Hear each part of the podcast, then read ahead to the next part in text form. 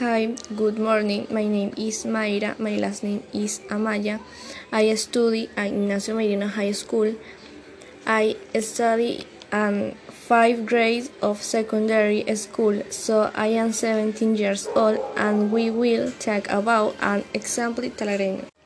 José Ernesto Namuche, family man who spread diversity in Talara, born and raised in Talara, so loves his country, he can was able to bring benefits to his town house a dance academy so he teach others about the culture. He teach them from a young age about their culture so he can was able to promote the evaluation of the culture. People learn the dance of the Peru.